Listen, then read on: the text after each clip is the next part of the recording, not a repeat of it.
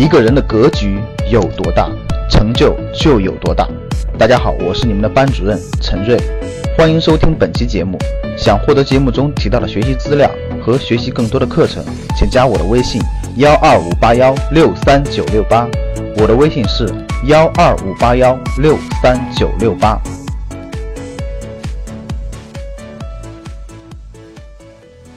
我们看一看，那老师，如果我的工作已经不能动了，哎，各位听好了，我说一下啊，说老师，我符看听好了，符合这几种情况。第一种情况，我的这个我的无论我的专业方向、我的年龄或各方面，我未来的方向已经定了，各位听好了啊，就是我的行业、我的工作方向、我的方向都已经定了，我的发展路径其实已经挺明确的了，不能动了已经。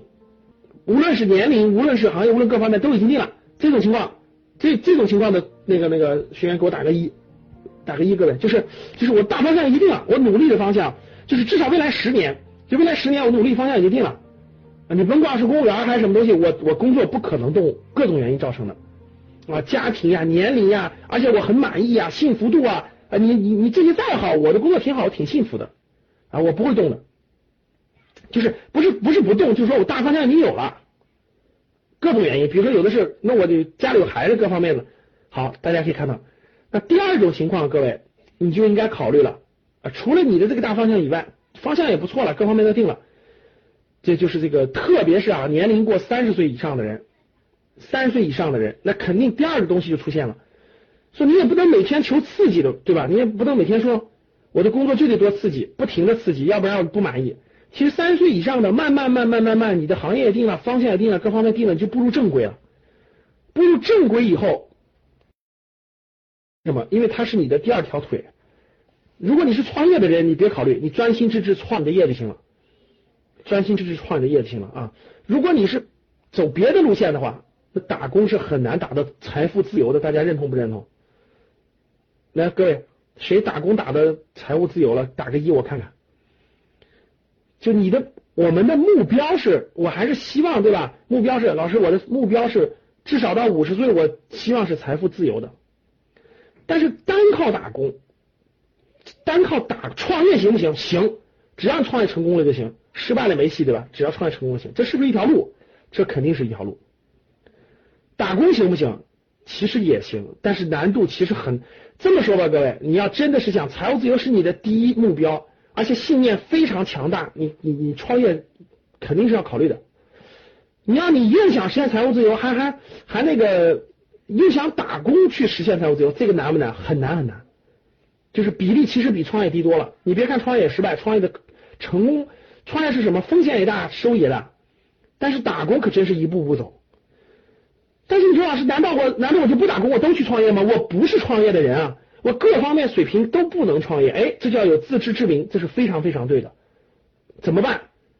边打工边学会投资理财，必须这样。你发达国家，你去看看就知道了。真正靠死打工最后财务自由的还是非常少的，有比较少。今天中国是什么？中国是高速成长、高速发展啊！新兴行业的新兴公司，如果你能呃随着它的发展成为高管，在公司在上市，你肯定可以。但这样的比例也是很少的。那就老师，我努努力，我一年赚个十来万块钱，我还是有戏的。但是我又不能创业，我怎么能实现财务自由？各位，哎，从从你从你三十岁左右开始。确定不创业开始，你就要开始做投资理财这件事情了。这个事情得考虑，越晚，因为各位听好了，我问你们，创业成功是不是也要十年呀？就是创，你就是在开始创业也得有十年才能成功，对不对，各位？是不是各位？打一，就是。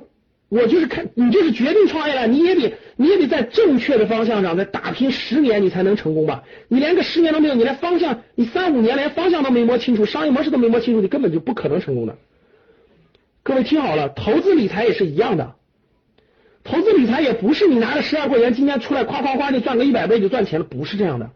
投资理财跟创业其实是一样的，它也要十年的积累期、成长期。磨合期，逐渐找到自己的投资理财的思路和方法，大家听懂吗？就是你也得做十年的准备，你也得做好这十年，我可能赚不了太多的钱，但是我必须培养出我的思路，培养出我的方法，呃，一步步的积累，无论是定期定投，无论是和选择思路，慢慢慢出来以后，我跟你说，后面就复利形式的，就就开始夸夸夸夸就往上涨了，而且越来越快，越来越快，越来越快，它是这样的。所以你也别想着说，老师这个牛市来了，我投十万块钱迅速赚一百倍、一千万我就退休了，你别开玩笑了啊，没这水平也没这个啥，它需要一个过程，这个过程需要磨砺的，需要积累的，好吧？但是到了前面，各位，投资理财你要真想实现财务自由，各位听好了两点，第一点，你必须明白三件事的重要性，第一个。能改变命运的各位听好了，就两个东西，第一叫股权，第二叫不房产。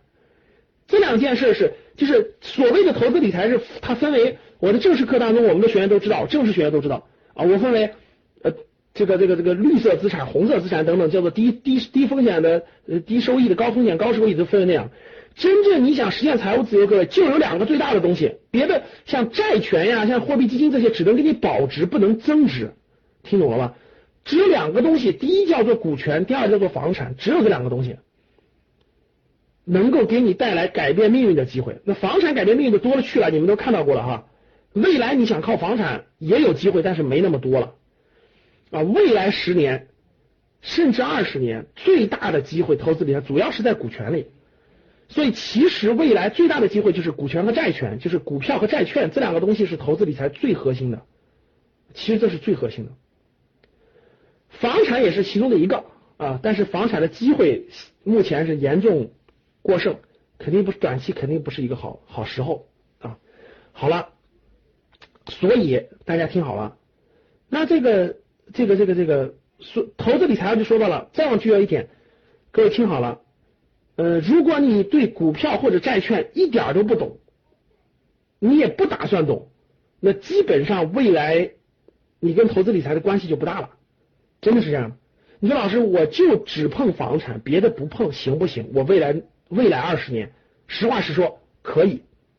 听好了，可以，因为至少你如果买对的房产，完全可以抵抗通胀。